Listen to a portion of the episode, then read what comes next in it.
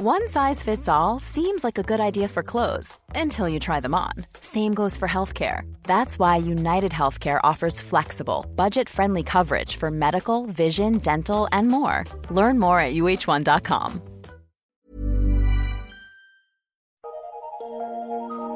Eu sou Mário Persona e essas são as respostas que eu dei aos que me perguntaram sobre a Bíblia. Você escreveu perguntando o que seria a sã doutrina. Que sã doutrina seria essa de que Paulo falava ao dizer que alguns não a suportariam? É, ele escreveu: Porque virá tempo em que não suportarão a sã doutrina, mas tendo comichão nos ouvidos, amontoarão para si doutores conforme as suas próprias concupiscências e desviarão os ouvidos da verdade, voltando às fábulas. 2 Timóteo 4, de 3 a 4. Bem, eu acredito que a resposta para o que é a sã doutrina seja toda a doutrina dos, dos apóstolos, mas em especial a doutrina que foi revelada ao apóstolo Paulo, a qual é hoje largamente desprezada na cristandade que adora seguir fábulas. É só continuar lendo o capítulo para você ler, para você ver que, que Paulo, e por conseguinte a sua doutrina, já estava sendo desprezado por muitos no final de sua vida. A, a segunda epístola a Timóteo é a sua última carta que chegou até nós antes de ele ser morto. Ali ele escreve: Porque Demas me desamparou, amando o presente século, e foi para Tessalônica. Crescente para a Galácia, Tito para a Dalmácia, só Lucas está comigo. Alexandre o Latoeiro causou-me muitos males. Ninguém me assistiu na minha primeira defesa, antes todos me desampararam. 2 Timóteo 4, de 10 a 16. Uma vez alguém me enviou um vídeo de um conhecido pastor batista, que eu prefiro nem citar o nome para não fazer propaganda, no qual ele sugere que Paulo deveria ter estudado teologia para poder explicar melhor suas ideias. E recentemente alguém escreveu mostrando grande indignação por ter escutado o mesmo pregador insinuar que a água viva que Jesus oferece à mulher de Samaria em João 4 seria o líquido seminal, o sêmen masculino. Uma ideia que esse pregador deve ter aprendido com os hereges gnósticos que já atuavam no segundo século da era cristã. Não é de surpreender que das escolas de teologia saiam pessoas assim, que são ordenadas né, para pastorear rebanhos denominacionais, pois o que mais se aprende lá é conhecimento humano e não a sã doutrina, de maneira alguma. Alguns alegam que as escolas de teologia seguem a instrução dada por Paulo a Timóteo, quando ele disse para Timóteo: O que de mim, entre muitas testemunhas ouviste, confia-o a homens fiéis, que sejam idôneos para também ensinarem os outros. 2 Timóteo 2,2. Será que essa passagem é o que dá respaldo às escolas e faculdades de teologia? Eu não creio. Esta foi uma ordem pessoal de Paulo a Timóteo, porque ele tinha recebido, Paulo tinha recebido ensinos e revelações que outros apóstolos não tinham recebido. E isso precisava ser compartilhado numa, numa sequência envolvendo Paulo, Timóteo, homens fiéis e outros homens fiéis. Esta era a maneira de disseminar a sã doutrina. A ordem de Paulo a Timóteo era que ele confiasse esse ensino a homens fiéis obviamente se referindo a irmãos experimentados e idôneos para ensinarem outros. A transmissão da, da verdade naquela época era muito mais oral, porque nem todos sabiam ler, nem todos sabiam escrever, e muito menos havia internet, redes sociais, vídeo, nada disso. Era oral, então um tinha que passar para outro que fosse idôneo para retransmitir a mensagem, sem truncá-la seria ingenuidade considerar alguém que passa num vestibular ou paga uma taxa de inscrição numa faculdade de teologia como um homem fiel ou idôneo. Qualquer um pode sentar-se na carteira de uma escola assim, independente do seu caráter moral, pois na maioria delas o que vale é o QI. O QI, tanto no sentido regular como no sentido alternativo do termo. Não se pode ler este versículo de 2 Timóteo 2,2 sem levar em consideração o estado de ruína do testemunho e abandono da pessoa e doutrina de Paulo, que naquele momento estava apenas iniciando e só iria aumentar com o passar dos séculos.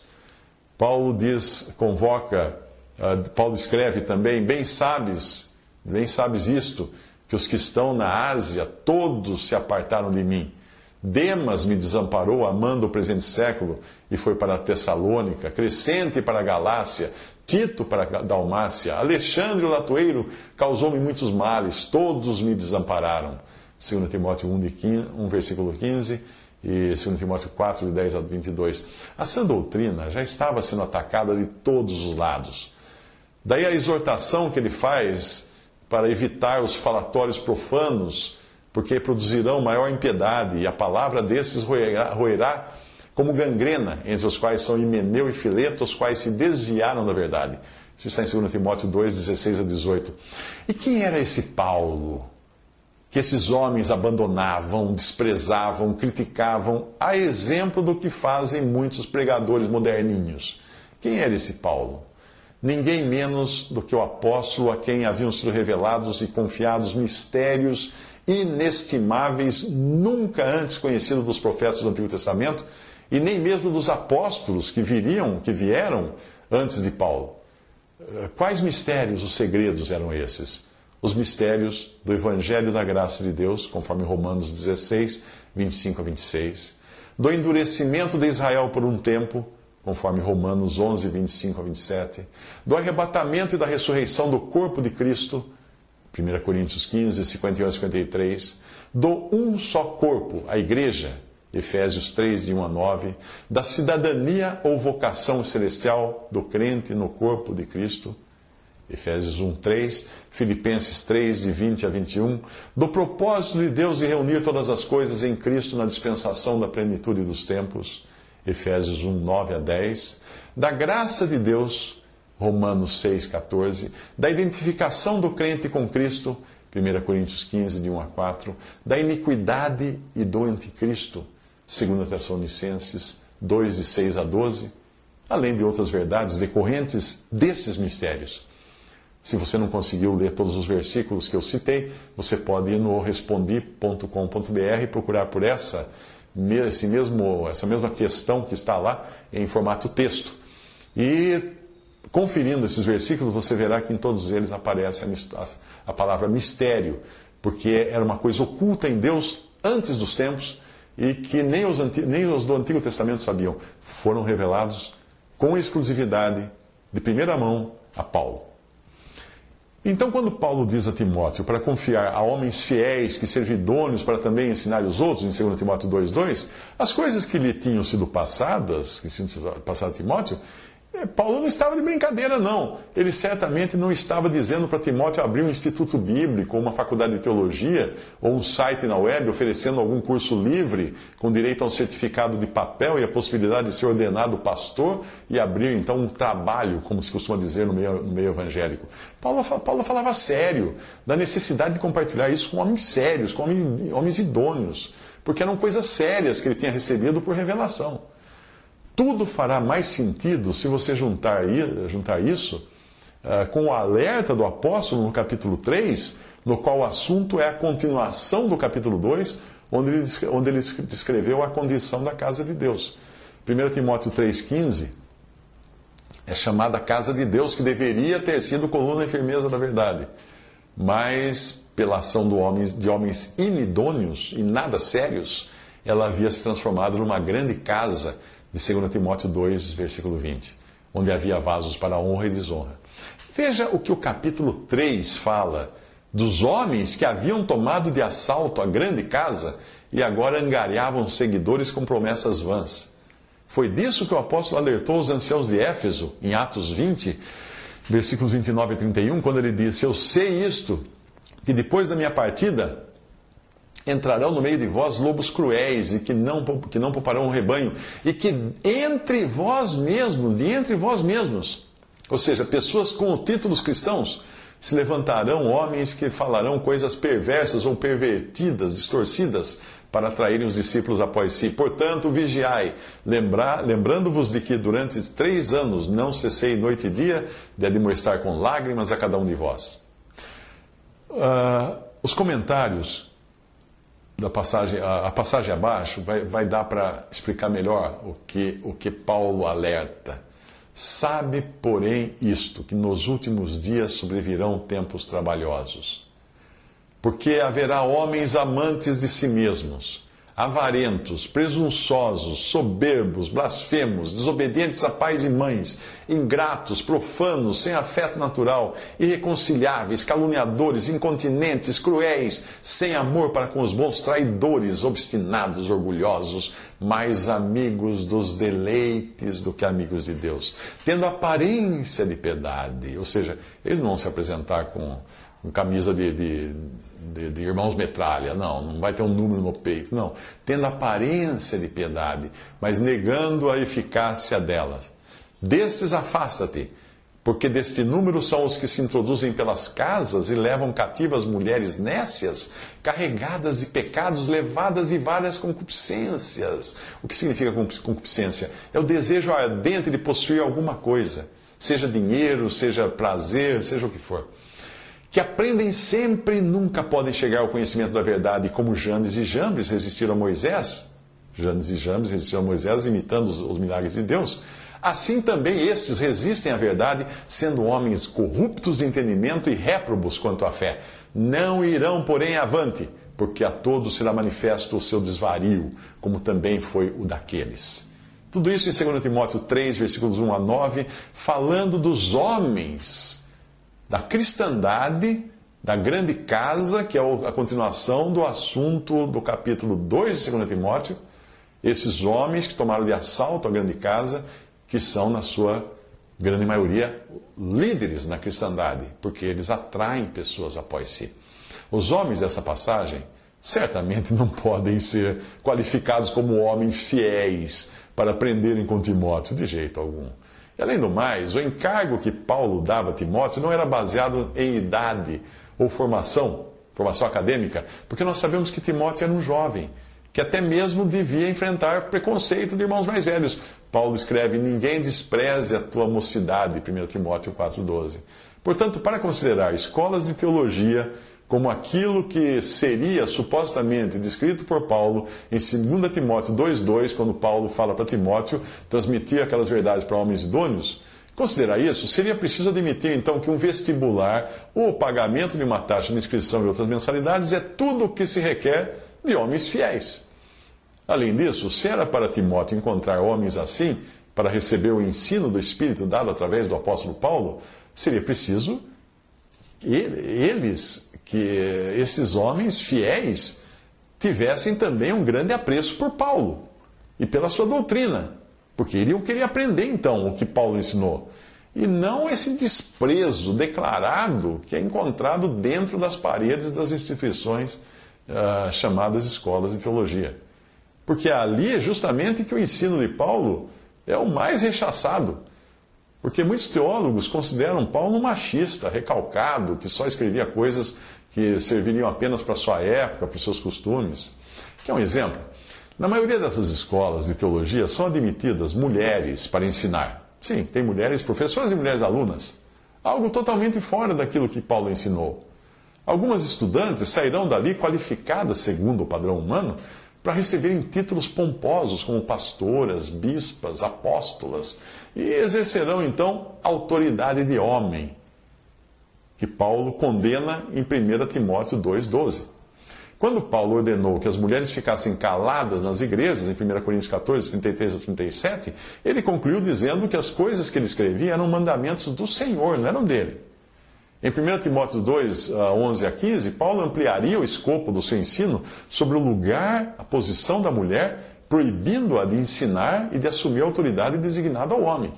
Seria ingenuidade pensar que as escolas de teologia ensinem isso para os seus alunos, porque se os pastores saírem dali levando este ensino, não vão encontrar emprego em igreja nenhuma dos tempos modernos.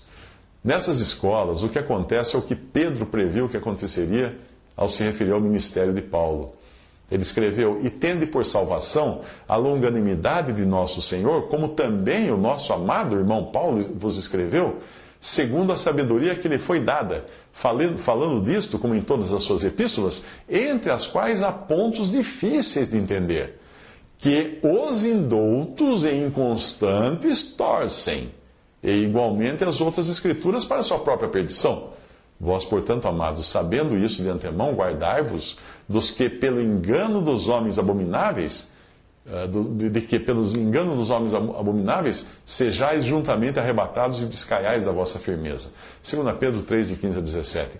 A leitura usual que se faz dessa passagem, e inclusive em escolas de teologia, é que Paulo escrevia difícil e que ele não sabia se expressar corretamente. E, portanto, o que ele escreveu não é exatamente o que ele quis dizer, não é?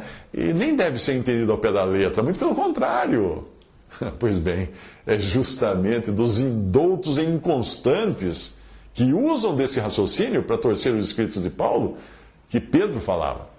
E igualmente as outras escrituras, Pedro menciona ali. E repare que quando ele fala das cartas de Paulo, o apóstolo, de Paulo, o apóstolo Pedro coloca as cartas de Paulo no mesmo nível, em pé de igualdade com as outras escrituras, referindo-se ao Antigo Testamento, que era o que eles conheciam até ali, mostrando então que também as cartas de Paulo eram inspiradas tanto quanto o Antigo Testamento, que era conhecido na época.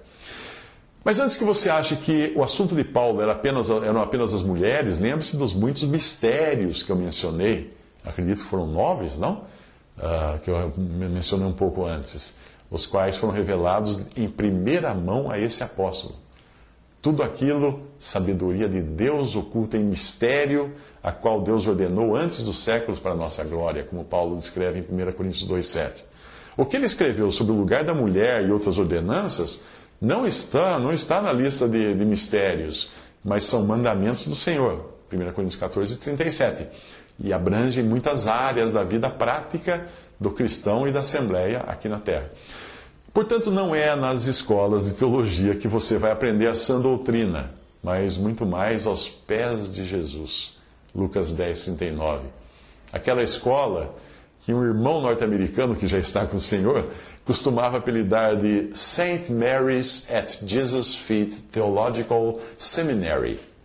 Traduzido é Seminário Teológico de Santa Maria aos pés de Jesus. Ele se referia, obviamente, ao episódio em que Marta, ocupada com muitas coisas, é repreendida pelo Senhor, que aponta para Maria, que estava sentada aos seus pés aprendendo como sendo alguém que escolheu a melhor parte.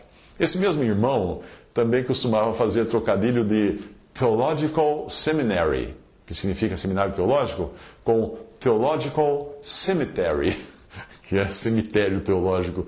Porque o que, o que podia se aprender ali nada mais era do que as obras mortas do conhecimento intelectual humano. Dessas escolas pode até sair muitos peritos em assuntos como estes que eu copiei de uma grade curricular de um curso de teologia. Veja só: antropologia, ciências, epistemologia, nem me pergunte o que é, filosofia histórica, hermenêutica, língua portuguesa, psicologia, redação, grego, hebraico, metodologia da pesquisa científica, sociologia, metodologia exegética, nem me pergunte, ética filosófica, teologia sistemática, aconselhamento, fenomenologia da religião. Nem falar eu consigo, olha que vergonha. Comunicação, bom, isso aí pelo menos eu entendo um pouco. E etc. Assuntos, assuntos assim, são conhecimento humano. Qualquer pessoa incrédula pode, pode aprender e ensinar essas coisas. Aparentemente, Timóteo não iria conseguir ensinar tudo isso a homens idôneos ou, ou, ou homens fiéis, porque nem Timóteo tinha estudado essas disciplinas e nem estaria qualificado a ensinar pelos padrões das escolas de teologia. De teologia. Antes, Timóteo teria de conquistar um título de mestre ou doutor, talvez doutor em divindade, não é? Tudo isso realmente serve para alimentar o intelecto do homem natural, o ego, mas não são o ensino do Espírito de Deus. E nós sabemos que o homem natural não compreende as coisas do Espírito de Deus porque lhe parecem loucura e não pode entendê-las porque elas se discernem espiritualmente. 1 Coríntios 2, 14. Para terminar, eu lembro de um triste episódio que aconteceu no início dos anos 80 comigo. Depois de eu congregar alguns meses, creio que foram nove meses, com irmãos de uma denominação religiosa numa cidadezinha no interior de Goiás, onde não havia pastor, e o encargo então ali de pregar era assumido informalmente por mim e por outro irmão local. Então, depois desse, desses meses, eu comecei a entender que devia congregar somente ao nome do Senhor Jesus, fora do sistema religioso denominacional. Eu tinha tido contato com, com literatura escrita por irmãos do século XIX, tinha conversado com irmãos que congregavam assim ao nome do Senhor Jesus, Naquela época, obviamente, não tinha internet, né? Todas essas coisas eram meio que descobertas ao acaso. não existe acaso para Deus.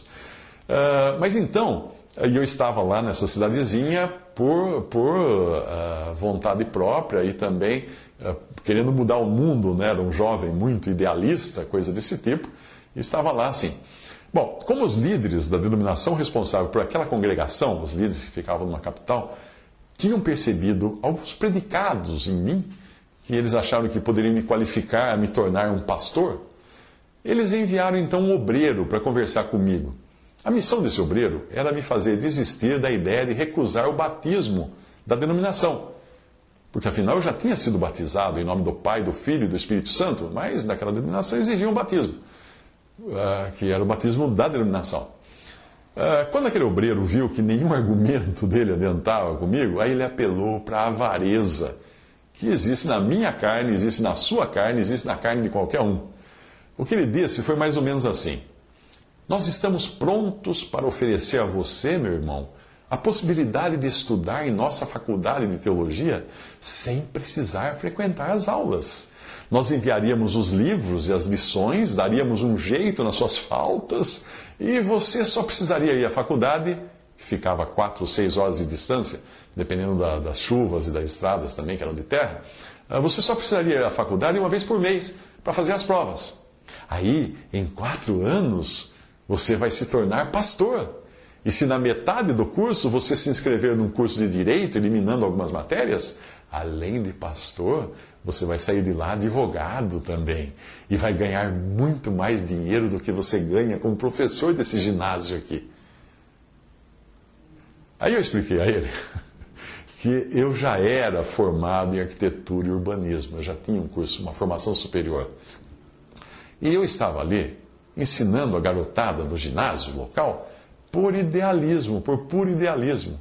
Não fui lá ganhar dinheiro.